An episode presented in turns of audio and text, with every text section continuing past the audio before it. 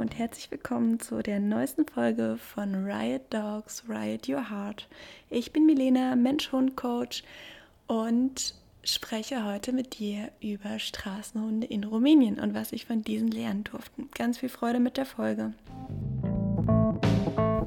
Es kam schon länger keine neue Folge mehr. Das lag unter anderem daran, dass ich eine Zeit lang in Rumänien war. Genauer gesagt war ich im April in Zentralrumänien unterwegs, habe einige Kilometer zurückgelegt, einige Shelter sowohl öffentlich als auch privat besucht und einige Tierschutzorganisationen kennengelernt und natürlich unzählige Straßenhunde kennengelernt und beobachtet. Diese Reise hat so viel in mir bewegt und halt immer noch in mir nach, arbeitet immer noch und es wird vermutlich auch nicht aufhören. Und ich möchte dir heute mit dir meine größten Learnings teilen, die mir die Straßenhunde geschenkt haben. Das, was ich durch sie mitnehmen durfte. Und bevor es losgeht, gibt es einen kleinen Disclaimer. Von allen Hunden, die ich jetzt ähm, im Laufe der Folge sprechen werde, geht es ausschließlich um Hunde, die in Rumänien auf der Straße frei leben und keine negativen Erfahrungen durch Gefangenschaft oder ähnliches gesammelt haben. Ähm, ich spreche nicht von Hunden, die irgendwie schon von klein auf in irgendwelchen Verschlägen gehalten wurden, die ähm, ja, negative Erfahrungen gemacht haben oder einfach sehr früh in einem Shelter untergebracht wurden und eben nicht mehr auf der Straße leben. Also es geht einzig und alleine gerade fokussiert um diese Hunde, die ich frei lebend kennenlernen durfte auf den Straßen Rumäniens. Alles, was ich bei diesen Hunden beobachten konnte, konnte ich beobachten, weil sie durch dieses freie Leben, frei in Anführungsstrichen, da komme ich gleich nochmal darauf, ähm, selbstwirksam leben können. Ähm, diese Beobachtung kann ich gar nicht bei unseren Haushunden in Deutschland machen, weil die Situation eine ganz andere ist. Aber umso wertvoller ist es eben, diese Erfahrung gemacht zu haben und zu sehen, okay, was wäre wenn? Und das bedeutet, diese Beobachtungen konnte ich machen, weil diese Hunde eigene Erfahrungen machen können in ihrem eigenen Tempo, weil sie Situationen verlassen können, jederzeit. Sie können Abstände und Distanzen selbst wählen. Sie bestimmen, wo sie sich aufhalten wollen, wann sie sich da aufhalten wollen und mit wem sie sich aufhalten wollen. Sie bestimmen also ihren Aufenthaltsort und auch ihre Aktivitäten und ihre Sozialpartner. Bevor ich jetzt gleich ins Schwärmen rate, ist mir auch nochmal wichtig, darauf hinzuweisen, ähm, warum Hunde dort nicht frei leben können, beziehungsweise sie können schon, aber die Freiheit ist etwas begrenzt, denn seit 2013 gibt es ein Tötungsgesetz in Rumänien, das besagt, dass ähm, Tiere, die von der Straße gefangen werden und in Shelter gebracht werden, in öffentliche, nicht in alle öffentliche Shelter machen das, aber viele, circa 130, wenden dieses Tötungsgesetz an, das eben besagt, wenn nach 14 Tagen niemand Besitz für diesen Hund an anstrebt, sag ich mal, ähm, wird der Hund getötet. Und was das Ganze noch erschwert, ist es, dass es gesetzlich verboten ist, kastrierte Tiere wieder freizulassen. Das bedeutet, man kann leider nicht einfach alle Tiere kastrieren und sie abgesichert durch Futterstellen wieder freilassen, ähm, um ihnen die, diese Freiheit zu schenken, sondern ähm, ja, das ist illegal. Ihr seht, es ist ziemlich komplex und das war nur ganz kurzer Exkurs. Wenn euch das Thema mehr interessiert, empfehle ich euch auch meinen Reisevortrag. Ich habe mit meiner Reisebegleitung Marlene ein Webinar gemacht, wo wir einfach von unseren persönlichen Erfahrungen und Eindrücken erzählen, die wir während der Reise gemacht haben. Dieser Vortrag nennt sich Perspektiven, weil wir versucht haben, so viele Blickwinkel und Facetten wie möglich während der Reise zu sammeln. Wir haben sogar mit Hundefängern gesprochen, wir haben mit ja, Einheimischen gesprochen, wir haben mit Tierschutzorganisationen gesprochen, mit ähm, Bürgerinnen und Bürgern, die ihre Hunde ähm, freilaufen lassen und nicht kastrieren, mit einem Schäfer, der seine Hunde nicht kastrieren lassen möchte und haben uns deren Geschichten angehört und es war einfach eine super, super spannende und wichtige Erfahrung. Du findest diesen Vortrag über meine Website unter Webinare und Workshops. Er ist kostenlos. Ähm, wenn Sie interessiert, schau gerne vorbei. Und wenn du dich auch dafür interessiert, warum das so ist, also warum leben in Rumänien so viele Straßenhunde und wie kam das dazu und wie ist eben die gesetzliche Lage im Detail, was passiert da konkret mit dem, empfehle ich dir auch meine Podcast-Folge Nummer 19. Da spreche ich mit dem Smura-Leiter Matthias Schmidt. Er ist der erste Vorsitzende der Tierhilfe Hoffnung e.V. Und die betreiben die Smora, von der du vielleicht schon mal gehört hast, Smiura genannt. Ähm, das ist das größte Tierheim der Welt. Dort leben derzeit 6200 Hunde. Okay, aber jetzt lass uns drüber sprechen, was ich gelernt habe durch die Straßenhunde. Ich möchte mit dir heute drei Dinge teilen, die für mich so die elementarsten waren und eindrücklichsten. Nummer eins ist Ruhe und Gelassenheit. Ruhe und Gelassenheit ist so die Säule der Souveränität und die haben alle Straßenhunde, die ich sehen konnte, beobachten und kennenlernen konnte, gelebt. Ähm, ich habe keinen einzigen Hund gesehen, der verhaltensauffällig war, der aufgeregt war, der nervös war, der aggressiv war, der in irgendeiner Art und Weise auffällig war. Alle Hunde, wirklich alle, die auf der Straße lebten, waren ausgeglichen in ihrer Mitte, ruhend. Und das sind sie, weil sie natürlich Energie sparen. Sie sparen Energie, weil sie nicht wissen, okay, vielleicht brauche ich noch Energie für eine ernste Situation, für eine Gefahrensituation. Ähm, sie handeln einfach effizient. Ein Hund würde niemals auf die Idee kommen, an einem Fahrrad zu rennen. Das macht keinen Sinn für die. Ähm, das ist total Energieverschwendung, ähm, weil dabei passiert ja auch nichts. Also Straßenhunde wenden ihre Energie für Nahrungssuche auf, für die Fortpflanzung und für die soziale Interaktion. Aber das sind, beschränkt sich auf wenige Stunden pro Tag. Also es gibt Studien, die sagen, es sind zwei bis drei Stunden und die anderen Stunden des Tages ähm, wird geruht, beobachtet, geguckt. Es ist also relativ unspektakulär, dieses Leben als Straßenhund. Ähm, und was ich beobachten konnte, ist, dass die Hunde immer nur so viel leisten, wie sie können. Also dass sie sehr ähm, mit sich verbunden sind und wissen genau ähm, über ihre Fähigkeiten und über ihre Grenzen. Und sie werden niemals in Situationen gehen, die sie nicht leisten können oder die ihnen ungeheuerlich sind oder so. Aber sie können natürlich auch einfach gehen und müssen sich diesen Situationen in der Regel nicht stellen. Das heißt, wenn ich als, also ich habe eine Situation beobachtet, da war ein Hund alleine und es kam eine Gruppe von Hunden auf den zu ähm, und dann ist er einfach gegangen, hat deeskaliert und ist gesagt, okay, alles klar, dann seid ihr jetzt hier, ich verziehe mich. Ähm, also er konnte die Situation einfach einschätzen und somit einen Konflikt vermeiden ähm, und bei sich bleiben und bei seinen Stärken und Fähigkeiten. Und das, ähm, diese Selbstregulation hat mich sehr beeindruckt. Ähm, das war super spannend zu beobachten, ähm, wie gut sie sich doch selbst einschätzen können und regulieren können und ihr Leben demnach gestalten können und dadurch eben auch so entspannt leben können, weil sie sich dessen bewusst sind. Nummer zwei, Vertrauen.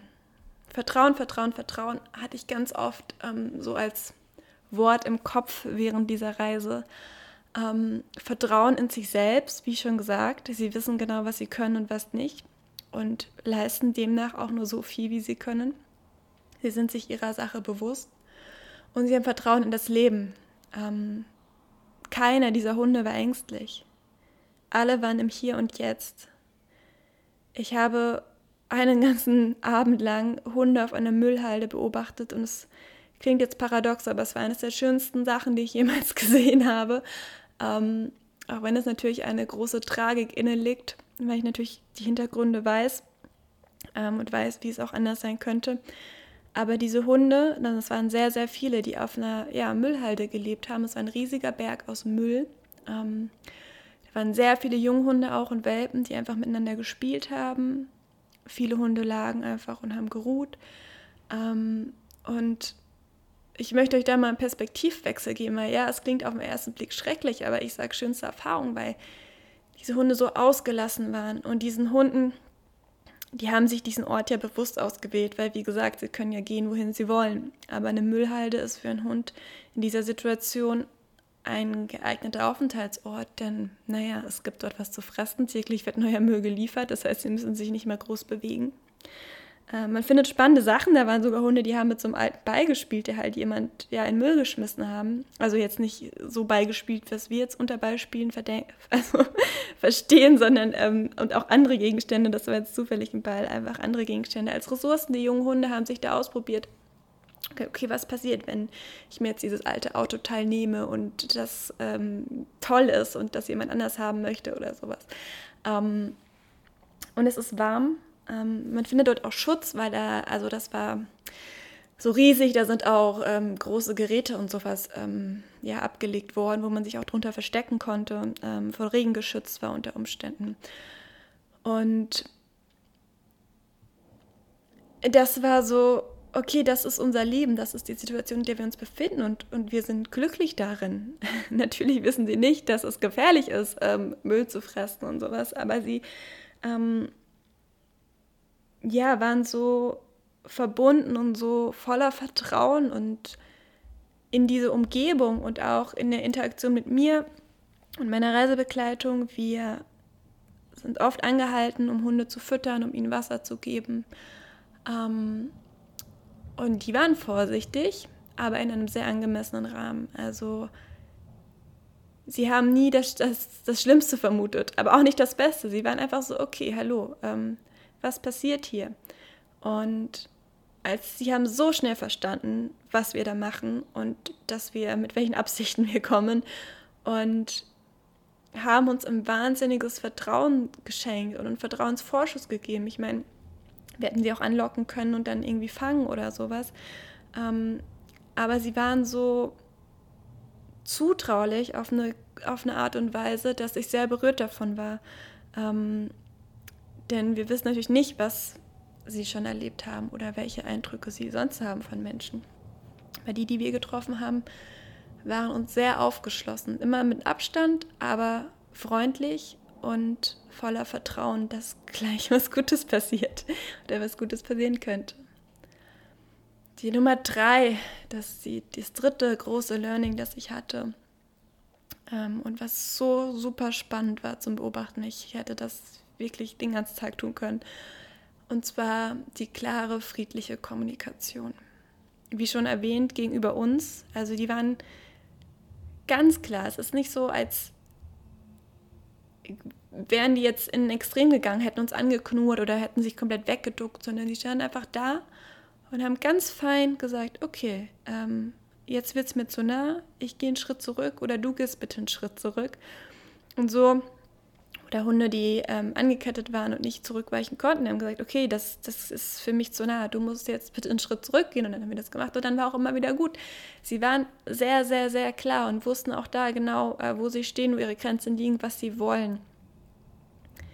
Sie hatten eine gesunde Vorsicht, sie sind ausgewichen, sie haben abgewartet, sie waren voller Geduld. Man könnte ja auch denken, okay, die sind alle total ausgehungert und gehen jetzt total gierig auf uns los, weil wir Futter dabei haben. Überhaupt nicht. Die waren ähm, sehr angemessen und sie waren so voller Würde und so, hm, wie soll ich das beschreiben? Das war anders. Also in die Augen von so einem Straßenhund zu gucken, ist was anderes. Ähm, das ist, da liegt so viel Persönlichkeit drin, so viel Stolz, so viel Wissen und Erfahrung, so eine Weisheit ähm, und so ein Gefühl von Augenhöhe, von, okay, wir sind zusammen hier und wir können voneinander lernen und nehmen und geben und eben zusammenarbeiten. Und es war nicht so ein Gegeneinander, was ich hier häufig ähm, erlebe, oder so ein, ähm, ich stelle mich über den Hund oder ich muss mich über den Hund stellen oder was man alles hört, sondern das war so ein, ein, ein gegenseitiges Kennenlernen auf Augenhöhe. Und das eben durch eine ganz friedliche Kommunikation und auch die Hunde untereinander. Ähm, wenn da ein Hund in das Territorium eines anderen kam, wurde das natürlich kommuniziert und eine Grenze gesetzt, aber immer nur so viel wie nötig. Also wie gesagt, ich habe nie irgendwelche ähm, unangemessenes Aggressionsverhalten oder ähnliches gesehen, sondern es wurde einfach ganz klar mit sehr viel Präsenz. Diese Hunde hatten alle eine unglaubliche Präsenz und Klarheit in sich ruhen, die konnte man spüren. Ähm, sie stehen sich hin und sagen, okay, hier ist mein Gebiet und du wirst jetzt keinen Schritt weiter gehen. Und das tun sie so klar, dass es beim anderen sofort ankommt und es gar keine Diskussion gibt ähm, und der andere natürlich auch die Freiheit hat, umzudrehen und nicht in die Situation rein muss, wenn er nicht wirklich muss, also möchte oder soll. ähm, ja, das, das sind so die drei größten Sachen zusammengefasst. Also diese Ruhe und Gelassenheit, dieses, ich kann mich entspannen durch das Vertrauen, was das zweite große Learning ist. Durch dieses, ich bin im Hier und Jetzt und ich gehe nicht in irgendwelche Bewertungen, ich gehe nicht in die Vergangenheit und ich gehe auch nicht in die Zukunft von, was könnte eventuell sein. Und das dritte ist die klare, friedliche Kommunikation von dem, wer ich bin und was ich möchte und wo meine Bedürfnisse liegen.